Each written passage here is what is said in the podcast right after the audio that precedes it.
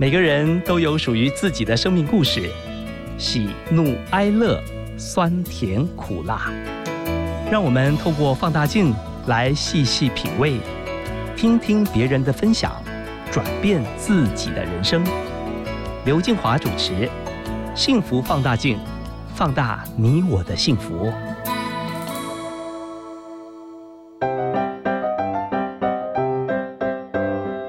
起拿出手中的幸福放大镜。今天我们要来看看知名导演周正龙。他曾经用镜头拍下李宗盛、周华健、张雨生、张惠妹和五月天等明星的 MV。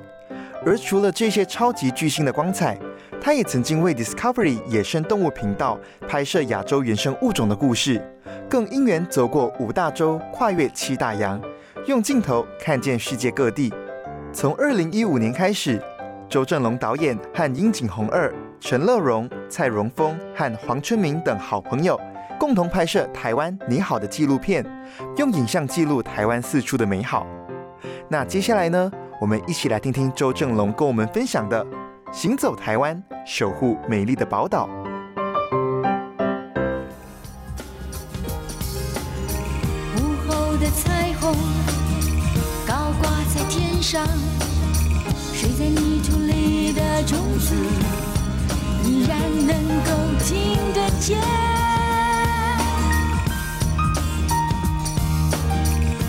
妈妈说：“孩子，你赶快醒来，湿润的泥土就悄悄地露出了新芽。张开小手，指着天空的弧线，揉着眼睛，孩子，你为何要哭泣？干枯的心灵渴望着飞扬，风中有歌声在唱。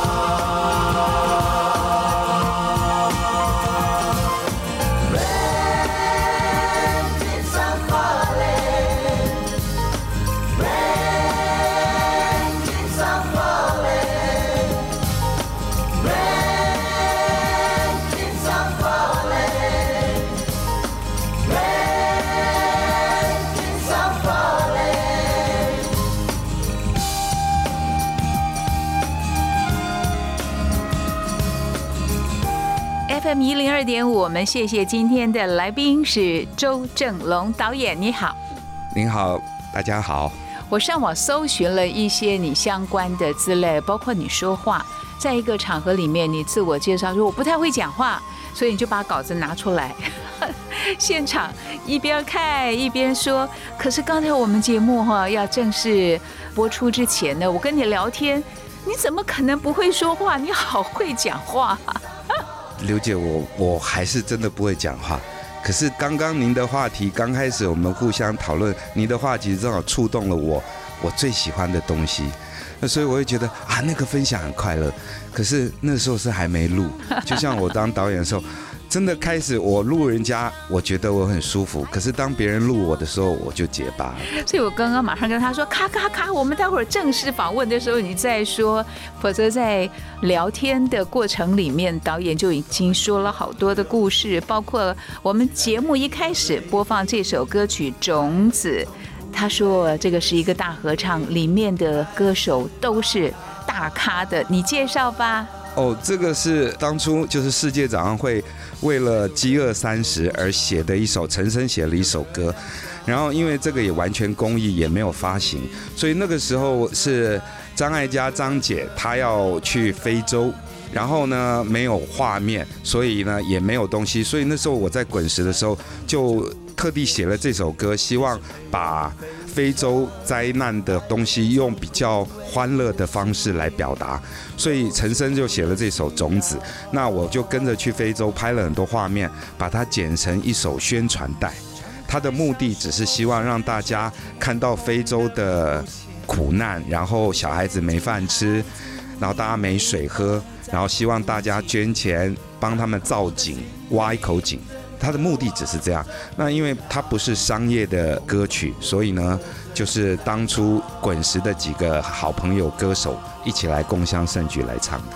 听众朋友，在歌声里面，你听得出来吗？刘若英、张艾嘉、陈升、无印良品，还有漫画家萧炎中、阿旺。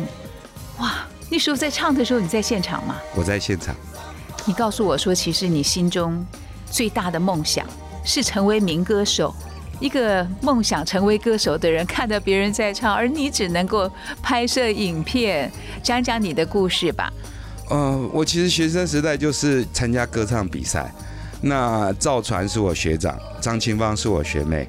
然后我参加了歌唱比赛，每一次都是第二名。第一名第一次是赵传，第二次第一名是张清芳。所以呢，我就觉得，我就觉得啊，我可能跟歌唱无缘。然后我参加了民歌比赛，那时候也没入围，所以后来我就觉得我一定要去学音乐制作，学跟唱歌有关的事情。然后后来我就跑到了那时候华视附近，正好有一个制作公司叫福隆制作，我就觉得哇，福隆制作一定是跟制作有关。然后结果我进去，我看到了张小燕，我看到小燕姐，我想，哎，小燕姐应该是电视。然后结果误打误撞。就在那边开始当学徒，然后我看到了王伟忠，我看到了那时候就是几个年轻工作人员，结果我就跟他们好吧，那就可能跟制作有关，就开始做电视节目，从嘎嘎乌拉拉，然后周末派连环炮，那我跟着他们这样做，我就觉得哇，这种有创意的工作，而且可以把快乐分享给大家，很有趣。结果一做做了六年之后，我就觉得我还是喜欢音乐的东西。那时候的滚石刚开始，呃，让世人知道有一个滚石唱片这个公司，然后滚石开始成立了所谓的影像部门、传播部，结果我就进到滚石去，然后结果进到滚石秀，我本以为可以从此开始，不是当歌手呢，就是让制作人发现，哦，原来你的声音很棒，然后你可以当什么？结果没有，结果滚石说，哎，我们要成立传播部，我们缺乏影像，那你就去搞影像吧。结果我就一路到现在，我就跟拍片有关的工作做到现在。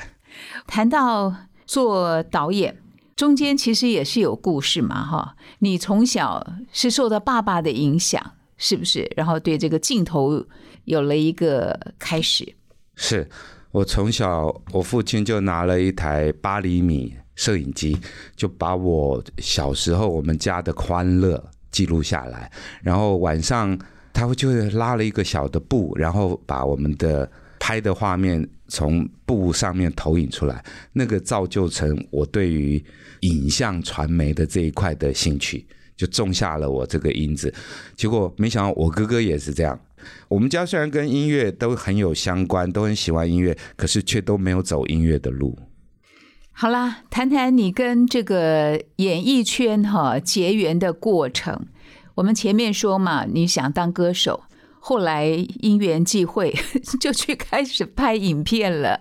哇，一拍就几十年下来，虽然跟你当初的这个期待有点不太一样，但是也玩出了很棒的成绩。我可不可以偷偷问你一个？因为你的愿望是当民歌手，你还记得当时你的哪首歌是什么吗？或者你说你参加歌唱比赛两次都是拿第二名，第一名都是张清芳。还有赵传啊！你当时用什么歌去比赛啊？我当时最喜欢的歌叫做《散场电影》，是木吉他啊。李宗盛那时候他只是木吉他里头其中之一的成员，所以李宗盛根本都还不被世人所知晓。但是他的那首歌吸引了我，所以我拿《散场电影》那首歌来当我的比赛主题曲，结果就落选了。导演唱一段好不好？可以吗？圆一下你的梦嘛。因为我们现在看不到你的拍影片画面，但是听听你想要做歌手的一个梦想。当你沉默，我不再询问；当你的笑容变得陌生。哈哈，哎，真的还是嗓音不变呢。哦，谢谢。我给你第一名。谢谢。第一名好。好，我把赵传跟张庆芳都打败了，终于。哎，其实刚刚我们私底下聊天啊，你也在讲，有蛮多的歌是当时你跟陈升老师在聊天的时候，他就把你的故事写成了歌，哪几首啊？其中有好几首是我学生时代恋爱然后的悲伤的情歌。那当然，那个时候的恋爱过程就是我现在的老婆。但是这种东西，每一个人心中都有一首属于他自己的情歌。可是我会比较不好意思去让大家知道对号入座。哎，陈升的那首很有名的歌，其实就是我的故事。但是却可以分享一个，是有一首陈升写的，是给林强唱的，叫《祝福如大家》，就是台语的啊。那首歌是真真切切，确有其人写。我跟我从小到大的同学一起成长，然后一起下定目标要出国留学，然后再回来赚大钱。结果我背弃了他，他去学校都申请了，结果他出国了，我留在台湾。那那首歌是我印象记忆最深刻的一首歌。听说这首歌当时录音室哼唱的时候，你就哭了。是。现在大家在外面听到的版本是林强唱的，可是当我跟陈升分享我的故事的时候，他写出来这首歌，他会在录音室里头用他自己的声音来唱。那那时候陈升当然大家都知道他很爱喝酒，他喝了酒之后，他在录音室唱的那个声音是男子汉的，有点沧桑的，有点随性的。所以那个版本到现在我留下来，虽然已经没有数位档，虽然那是卡带，已经都模糊了，可是你每一次那个旋律响起，我都会回溯到我年轻时候的那个感动。哎，有趣吧？我有听你在别的媒体哈接受访问，几乎谈的都是“你好，台湾，台湾你好”，反而我们今天的开场都在聊你个人过往的一些生命，是有趣的。在你的工作里面有很深的刻痕。好啦，步入正题，为什么你会开始拍《台湾你好》这样的纪录片？你觉得这个作品比较特别的是在哪里？呃，大概二零一四年、一五年那个时候，因为我后来开始台湾的很多这些很杰出的 artist 歌手都在中国做巡回演出，所以我那个我就有那样的机会跟着他们在中国。可是我忽略了我女儿的成长，我忽略了我父母亲，反正他们都会很担心我在中国。那我母亲的时候身体不舒服。所以我就慢慢的把我中国的工作减少，然后我回来台湾，我就觉得我中国几乎跑遍了，但是我自己成长的这块土地，我却是很陌生。所以那时候在有一个因缘际会下，跟了那个银河的老猫，还有陈乐融陈大哥，大家在聊天的时候，蹦出了一个拍台湾的计划。我会用我自己的方式，因为它也是一个公益的网站。那台湾你好，这个也是很因缘机会，因为没有人这样做，然后把台湾的美啊，台湾的好，真的没有任何目的，不经过剪接，然后来在网络上给大家分享。那也因为这样子，我就六年多前我开始拍台湾你好这个东西，其实刚开始被人家骂，哎呦。周导只会拿小的 V 八拍东西，现在又拿那种行车记录器来拍，因为所呈现出来的影像就像行车记录器，它是一段不剪接，所以我就必须要常常的骑着摩托车或者开着车子到处大街小巷去钻。那我看到的是人的互动，然后看到的是我后来从网络上，因为网络的特性会有网友来呼应。我才会知道我的影像给大家有什么样的感觉。有些网友说：“哇，你拍到我家了。”有些是很感动的。我妈妈中风，我妈妈中风已经好久没有，可能有三四十年没有离开过家里头。可是从这个台湾尼尔的网站，他看到的他年轻时候去的地方，然后呢，他看到了我们经过他家门口，这个感觉是很直接的，所以触动了我，一直拍下去，一直拍下去。我拍到的台湾你好的影像不是很漂亮的大山大水，可是却是我们忽略了台湾的美。只不过我用镜头把它录下来，那我不经过剪接，所以六年来，我觉得这个东西是反而是这块土地还有我拍到的影像给我很多东西，而不是我用我的手法去拍东西。我觉得这个是真的跟你们幸福有关系。他真的给大家好幸福。哎，已经时隔五年的时间，为什么你讲这一段你还是有感动啊？我还在拍，我一直在拍。这五年来，我只要除非台风，只要我没事的时候，我就会去拍，然后就会去寻找。你都会怎么介绍你自己啊？我都躲在幕后比较多一点，我很少真的会介绍自己。那因为当我入行的时候，那时候王伟忠跟我讲：“哎，导演哦，导演这个名字是一个终身职。当你真正已经所谓的当到导演，被人家认同你是一位导演的时候，可能你三十年后，不管你做什么事情，还是会有人叫：哎，周导，周导，周导，周导。可是自从周杰伦开始红的时候，他就是哎，周董，周董。我说我不是董事长，我是周导。那我因为一个耳朵聋了之后，开始大家都说哎，周导，周导，周导。那我都会觉得他们是叫我周董，周董。我说说我不是，我不是，周董是周杰伦。为什么你耳朵会听不到啊？因为我们的工作日夜颠倒，因为我在转播车里头，因为我做演唱会都在大喇叭前面，我们 intercom 带多了单边耳朵，所以就职业伤害，就是一个耳朵就听不到了。有很多优秀的音乐人都跟我一样，所以我后来就觉得，哦，好吧，这是我一个荣耀的标章，我耳朵聋了一个。可是也因为这样子，我开始我的作品改变，因为大家似乎有一个既定印象，导演、导播脾气都很坏。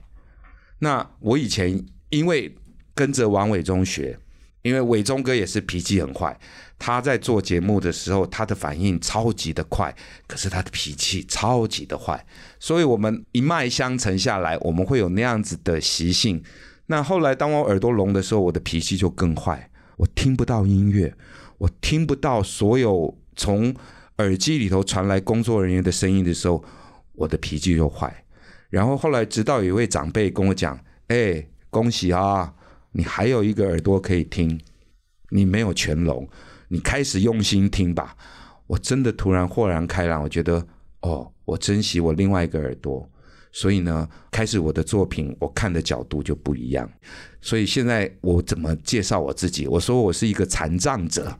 但是我会用我的仅存的眼睛去看这个世界，然后分享给大家。你也曾经参与过 Discovery 的制作，对不对？是。你现在用这个眼睛来看你的国家啊，你居住的这个地方有什么不同吗？我们台湾真的改变很好，但是如果用国际来看，我们台湾当然现在的政局其实使台湾越来越受重视。可是我在二十年前跟了 Discovery 这个团队啊合作了一个事情，是大家可能有听过，就是没有买卖就没有杀害。那当时为什么要锁定台湾、锁定香港？因为我们华人很爱吃鱼翅，觉得吃鱼翅是一件很有面子的事情。我们华人很爱收集象牙，我们的中医里头有所谓的犀牛角是可以治病的，可是这个东西是经过医学科学的研究，是不是那么一回事？所以就有一个台湾的妇人，她嫁给德国人，在很早以前嫁给德国人，她从。国际来看台湾，这个他的母亲，他的家乡，所以他就跟了几个西方人成立了一个所谓的小组织。那时候都还不是基金会，还不是联合国 NGO，然后就开始要推动，希望告诉人家不要吃鱼翅，不要买象牙，然后要保护野生动物。结果没想到二十多年来，我们那时候也是默默的，我能帮忙做什么，就是找一些。比如周华健啦，然后李安导演啦，然后一些名人，然后用最简单的 V 八拍一句“没有买卖就没有杀害”，居然二十年来在世界现在各地很多地方都知道。那这个也是，如果要我从国际来看台湾，我觉得很多小事情都是可以在我们身旁慢慢去放大，然后可以造成很多很。良善的事情。哎，你刚刚提到哈，你的耳朵因为职业带来的一个伤害，一个耳朵听不到了。那你在摄影，或者是不管去非洲啊，你踏遍了好多的国家，有没有因为你的工作曾经差点没了命啊？还好，比较明显的是，我跟周华健去非洲，那时候拍纪录片救灾的时候，我们坐小飞机，然后降落在非洲的草原，然后那是完全没有跑道的一个机场，然后呢，我们才开始拍东西，拍到一半，我们的向导、我们的接待人员赶快把我们赶上飞机，为什么？因为远方我们目视可以到的就是叛军打过来了。我们要赶快起飞离开那个地方，我觉得那个是目前我我觉得危险。那至于好比说跟着蔡荣峰蔡老师去大胆岛去拍，那个危险对我们来讲其实是司空见惯。就是一个大胆岛、二胆岛是二次世界大战到现在没有开放的一个地方。那现在因为两岸越来越和平，这个所谓的金门战区要开放。那我们就过去采访报道，结果呢，我们拍一拍，我们靠着墙拍一拍，墙倒了，倒了之后，旁边地上未爆弹都出来，那这个东西大家会觉得很危险，可是对我们来讲，我们觉得我们能拍到这些东西是很快乐的，所以我觉得危险真的真的，我亲眼看到叛军打过来了。哦，然后他们的吉普车，然后尘土飞扬，从远方，我们赶快就把器材一抓，赶快跳上小飞机，赶快离开现场。这个是我觉得最危险的事情。由陈乐融、还有李国杰，还有我们的导演周正龙先生，呃，几位大叔级的好朋友哈，你们在二零一五年吧环岛。大家合作拍摄七天一百小时一镜到底的慢活纪录片《台湾你好》，我印象很深刻，因为你在接受媒体访问的时候，你说摄影机架在车上，那个高度、那个角度，缓慢的行进拍摄，不像一般人开车，它不是一个行车记录器，而且你发现透过镜头，台湾的环境变了，台湾的人也变了。最大的改变是什么？导演，我觉得最大的改变是改变了我自己，因为我是所谓的导演，是所谓的专业的摄影工作人员，导演指导演出，导播指导播出，所有东西都是在我的掌控之下，演员、歌手要照我的意志来拍。可是台湾你好这个东西是我完全没办法掌控。我唯独能掌控的是摄影机的高度和车子的行进的速度，你没有办法去预测你发生的是什么，甚至你知道这条路走到哪里，可是你不知道这条路上有什么风景。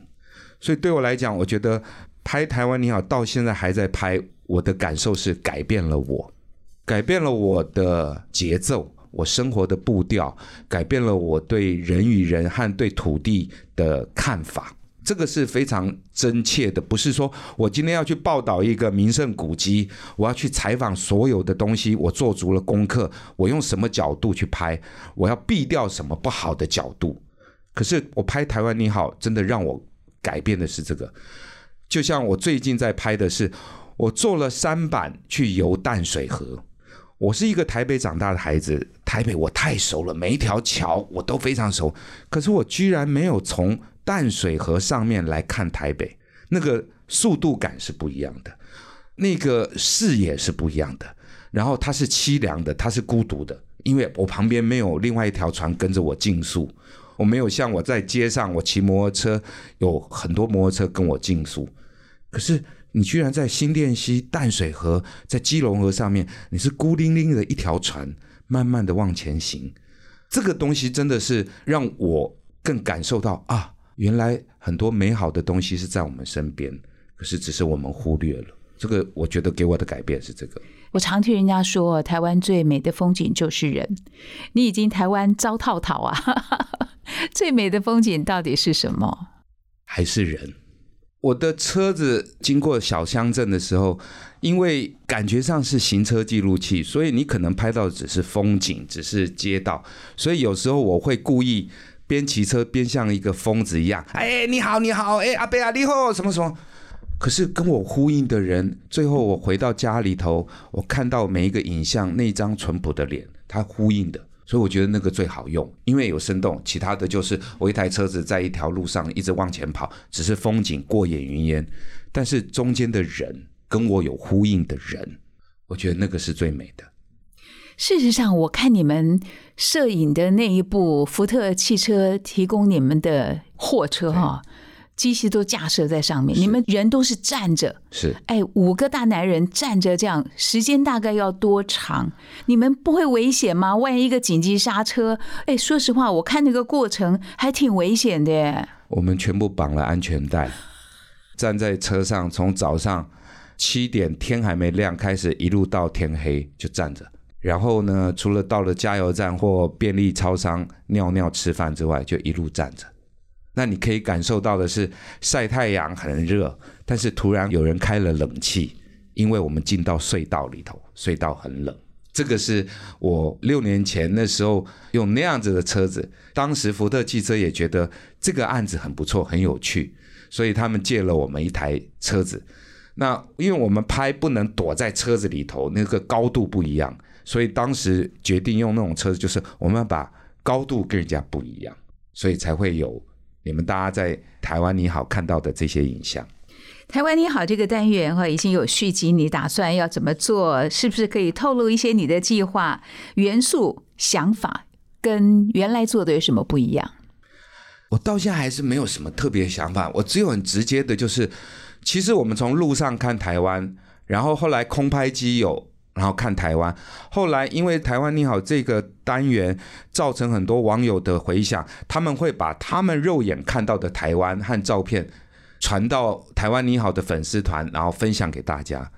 但是后来，因为我觉得台湾是一个海岛，台湾目前只有很丰盛的海鲜文化，没有海岛文化，没有海洋文化。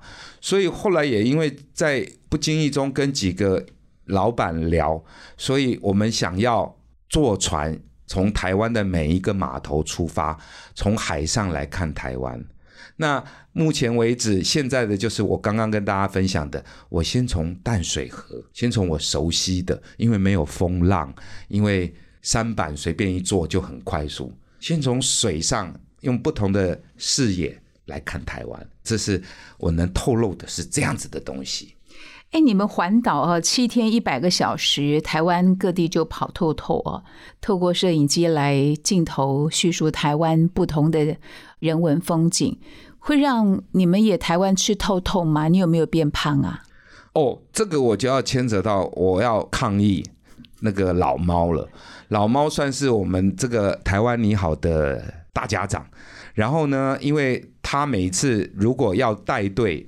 好，要带队出去拍，因为我们去年前年有尝试一个新的，在车上移动式的直播，因为大家会觉得老猫也会觉得现在什么直播主，直播主不是卖药就是卖肉，那为什么不能有一个很好的直播的东西是分享的？所以从台湾你好，本来是我们自己的录播，到后来我们玩直播。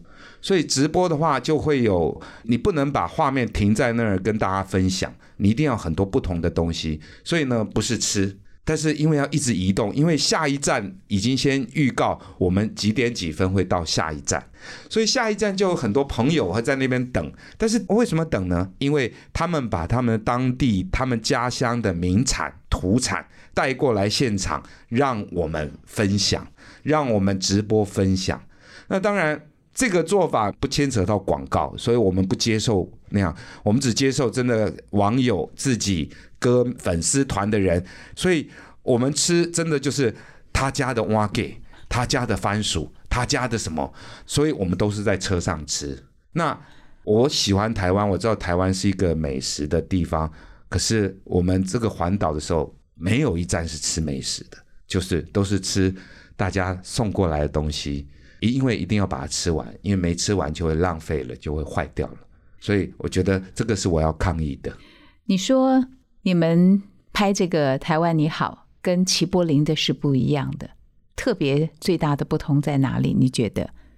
我觉得祈祷在拍看见台湾，我在拍台湾你好，他是从高的角度来看，那我是从平面。那个时候，那个时候我还没有开始空拍，所以我觉得。祈祷的东西是心胸宽大，因为毕竟镜头是大的，然后是可以用老鹰的角度、老鹰的视野来看。而我不是，我可能是用狗的眼睛，马的眼睛来看我们周遭的东西。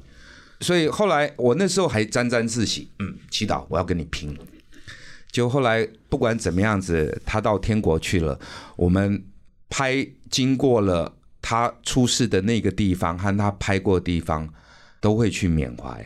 然后我觉得我们会继续拍下去，不管祈祷他的东西，尽管那么少的影片，却带给世人的震撼。我觉得希望我们也有一天能做到这样子。哎，周导，我可以这样问吗？像齐柏林导演哈，他后面会有一个财力的资助啊，你们呢？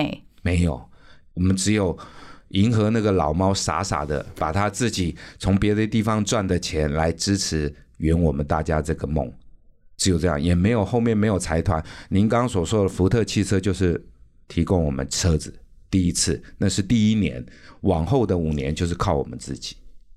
台湾你好，它实际上这五年来哈，在这个社会里面有什么发酵的作用吗？才会鼓励你们要继续拍下去？当我们从台湾你好的粉丝团看到了这样子的粉丝回应，其实我们觉得我们做的很开心，因为正好我刚刚有说，就是说其中有一个粉丝，他的母亲其实已经待在家里足不出户，因为不管是中风还是怎么样不能动。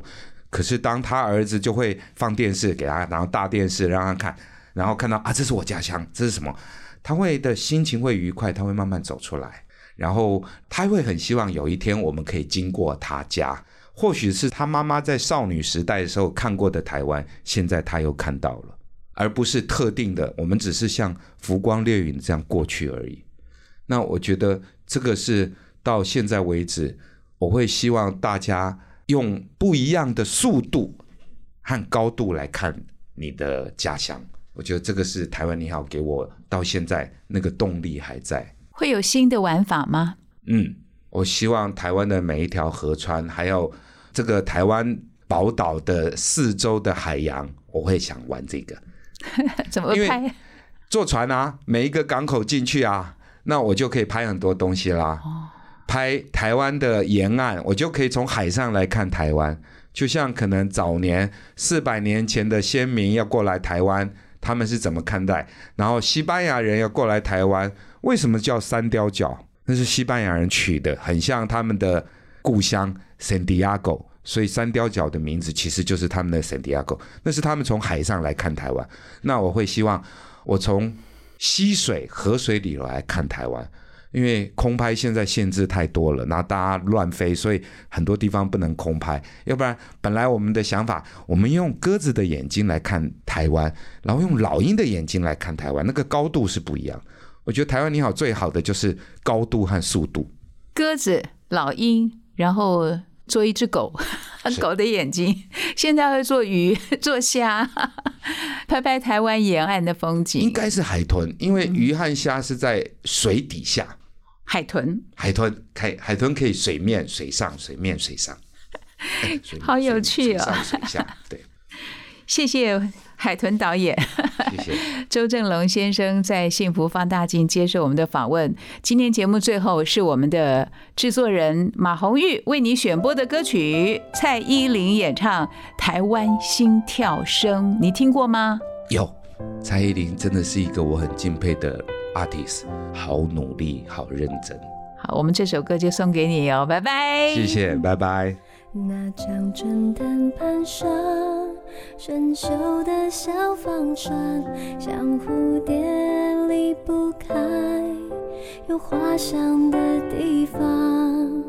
宁静的小巷，一杯永和豆浆，我在细细品尝恬淡的家乡。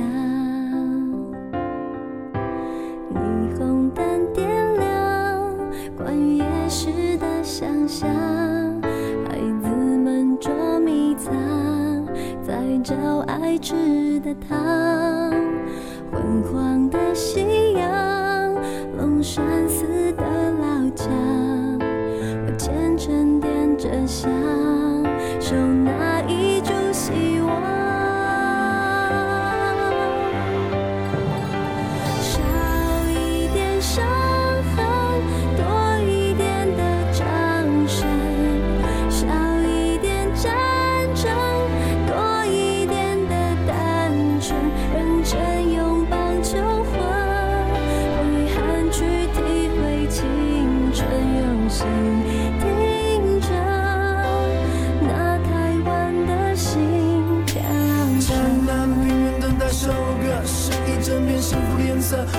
冰冻黑尾鱼直接等于快乐，一路蜿蜒的是淡水河。